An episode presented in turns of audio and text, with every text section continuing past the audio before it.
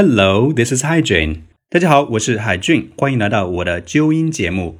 今天继续给大家讲好玩的东西，就是老外生活中非常爱用的一些口头禅。如果你经常看美剧或者电影的话，你会发现老外特别的不文明，非常的 impolite，因为他满嘴都是 shit，满嘴都是在讲 shit 啊。你觉得啊，外国人怎么这么喜欢说大便这件事儿啊？啊，好奇怪，对不对？啊，不光外国人呢，学英语，英语好的人都喜欢用这个词。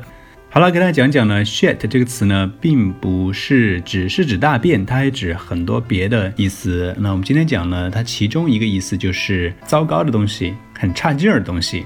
比如说我的很多老外朋友呢，其中女方呢可能会比较强势一点，那我就听到一个女生朋友说，Who cooks shit for you every day？再慢一点，Who cooks shit？shit？for you every day? Who cooks shit for you every day? 谁每天给你煮大便？我听到之后都想笑啊！这这个也真是太豪爽了啊！Who cooks shit for you every day？每天饭是谁给你煮的？还是老娘给你煮的？就这个意思。这里的 shit 指的就是香喷喷的饭呢，而不是指大便呢。再给大家一个例句好了：I don't want to eat McDonald's shit. I don't want to eat McDonald's shit.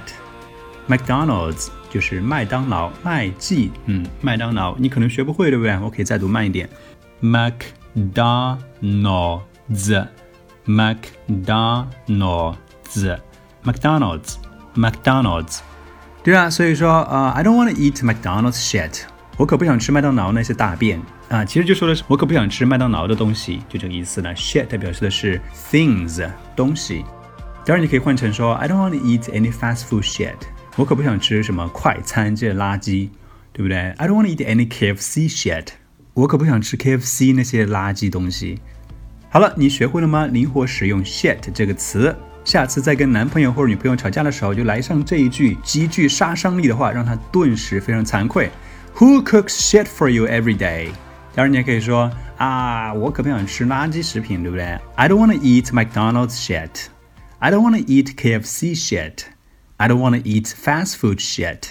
当你能够灵活的使用 shit 的时候，老外一定对你刮目相看，觉得说：“哎呦，我的天，你这个真的是深谙西方文化了。” Okay, folks, that's all for this episode. This is Hygiene. Until then.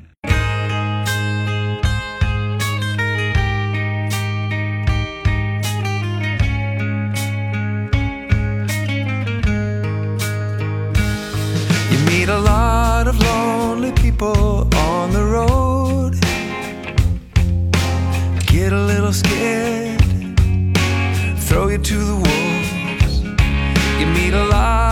perfect strangers in your room. Get a little close, run away soon. All I want in this life of mine